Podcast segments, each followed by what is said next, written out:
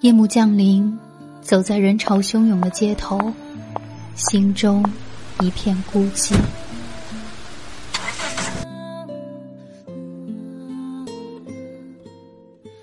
这些年过去了，身边的人来了走，走了也没再来过。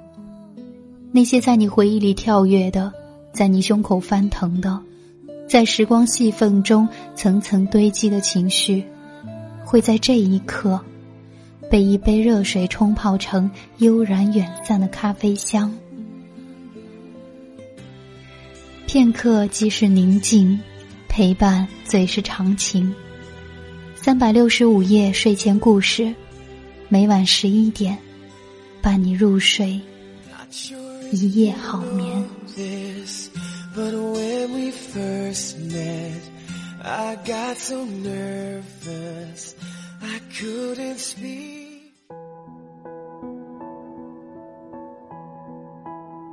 三百六十五夜睡前故事，伴你入睡，一夜好眠。我是闫宁。前几天我被一位朋友质问了，他给我发了很多微信，但是我都是他发两三条，我回复一条的这样子。所以他告诉我说自己特别寒心，而且我结婚也没有叫他。其实那段时间我真的特别忙，而且结婚邀请的朋友基本上都是我去参加过他们的婚礼，所以我才叫的。也许是性格使然，我并不喜欢一结婚就群发微信，邀请很多很多人来参加。我曾经有一个小学同学，结婚的时候就给我发了微信，其实我现在都不记得他长什么样了。小学毕业之后就再也没有联系过，所以这样子的婚礼，我最终并没有去。话说回来，说到我这个朋友。其实人与人之间的关系还是需要花精力去维护的。太久没联系的朋友，再开口总觉得会有一些生疏。今天这一篇文章，也是在讲这么一个道理。来年陌生的，是昨日最亲的某某。我觉得这句话特别好。文章的题目是：很感谢你能来。不遗憾你离开。文章来自初小鬼。昨天一个读者说，他刚从一个同学口中得知，他关系最好的姐妹今天生了一对双胞胎，但是他连自己姐妹什么时候结的婚都不知道。大学时候他俩好的，一个来大姨妈，另一个二话不说就跳下床去给对方洗内裤，可是现在却像两个擦肩而过后老死不相往来的冷漠人。好心塞，为什么我们会走着走着就散了？之前我在报社上班，有一个跟我关系特别好的姑娘，我们同一批进入报社，一起经历过残酷的六进二淘汰赛，晚上睡一个寝室，谁早起就偷偷帮对方作弊签到，用对方的腮红吃对方的栗子，换衣服的时候一言不合就要比比谁的胸更大。一年后。我决定辞职北上，拉着行李箱站在报社门前，跟同事们一一作别。他当着所有人的面儿，后蹬腿拽着我的胳膊，像个小朋友一样哭得嗷嗷叫，问我为什么这么狠心丢下他。我当时心头一颤，难过的要死，觉得这辈子可能再也不会有这样真心待我、百般依赖我的闺蜜了。我像是哄媳妇儿一样，一脸严肃的告诉她。我走了之后，会每天给她打一个电话，而且将来一定还会来看她。乖啊，别难过了。第一个月，作为一个玩命血拼的北漂狗，我每天晚上不管忙到多晚，都要给他打一个电话，聊聊鸡毛蒜皮的八卦。他起初总是在电话里说着想我，就想得哭起来，后来慢慢的就能笑着跟我说晚安了。第二个月。我有一天加班到很晚，一到床上就跟散了架子一样。我告诉自己就眯一会儿，就起来洗漱跟他说晚安。结果没脱衣服，还没洗漱，一合眼我就睡过去了。第二天我一起床就赶紧打电话给他解释，他在电话里一愣，说：“我勒个去，你吓我一跳，以为多大的事儿呢？你至于这么一大早给我打电话吗？”六年之后，我们有彼此的微信，但是现在我们连点赞之交都算不上。我们存着彼此的电话，但从来不敢打，因为已经完全不确定是否还能打得通。我们无仇无怨，甚至连别扭都没闹过，只是一个不问，一个不说。打败我们的不是背叛，而是自此天涯两隔。你的余生，恕我未能继续参与。在山东工作过一段时间，跟一个男设计师三观合，节奏对，纯洁的革命友谊羡煞旁人。但凡我扔给他一个文案，不用我废话，分分钟就给我想要的设计。有段时间，我经常因为起晚了吃不上早饭，他每天都买两份早餐往我桌上扔一份。我家里买的壁画需要打洞，他带上锤子就冲到我家帮忙。好事儿的同事就说：“我靠，就一对狗男女。”我们就一起嗤之以鼻，说：“滚蛋。”我妈说：“毕竟是异性，还是保持点距离吧，否则招人闲话。”我说：“别这么封建，就是好哥们儿，管别人怎么说。”后来我分管华西大区，经常出差，在办公室里待着的时间屈指可数。跟他的工作交集越来越少，不知不觉就好像不怎么来往了。偶尔碰上，笑着打个招呼都觉得尴尬。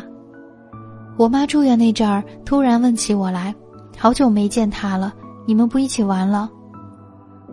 恍然发现，我们的关系什么时候起，早就已经从我有个特好的哥们儿，沦落到了我以前有个同事。《山河故人》里说。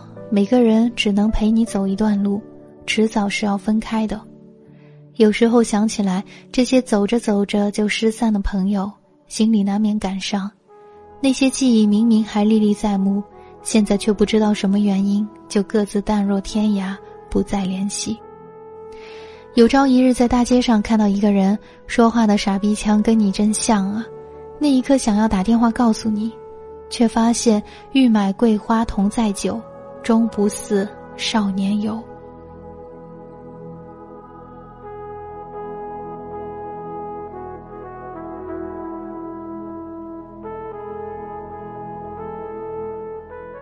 后会无期里有一段，周末说：“记得啊，要是以后你们还混的不好，可以来找我。”胡生说：“混得好就不能来找。”周末说：“混得好，你们就不会来找我了。”听着是不是好心酸？